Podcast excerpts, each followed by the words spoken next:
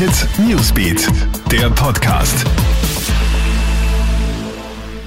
Hey, ich bin's, Madeleine Hofer vom Krone Hit Newsbeat und das ist ein Update für deinen Sonntagvormittag. Weltweit steigt die Zahl der Coronavirus-Fälle. In den USA und auch in Australien gibt es ja jetzt die ersten Todesfälle. Bei dem toten Australier handelt es sich um einen Mann, der auf dem vor der Küste Japans unter Quarantäne stehenden Kreuzfahrtschiff Diamond Princess war. Unterdessen wurden in Südkorea und auch in China wieder über hunderte neue Fälle gemeldet. Deshalb hat Südkorea nun die höchste Krisenalarmstufe ausgerufen. Die Regierung will mit allen Mitteln die Epidemie eindämmen. Mittlerweile gibt es in Südkorea über 3500 Infizierte. 17 Menschen sollen durch das Coronavirus bereits gestorben sein. Das sind weltweit mit Abstand die meisten Fälle außerhalb Chinas.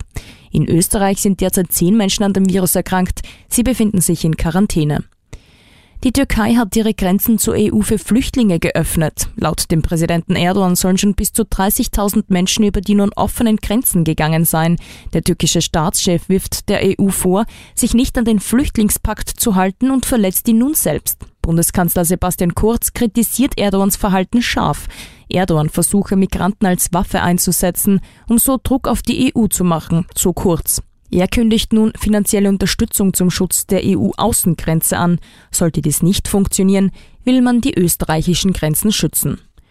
Und bye bye Tempo 140. Auf den beiden Teststrecken der Westautobahn ist Tempo 140 seit gestern Abend 22 Uhr Geschichte. Ab sofort gilt wieder ein Limit von 130 kmh. Die neue grüne Verkehrsministerin Leonore Gewessler hat ja das Projekt wieder eingestellt. In der Nacht auf heute wurden deshalb sämtliche Verkehrsschilder entlang der Strecke abmontiert.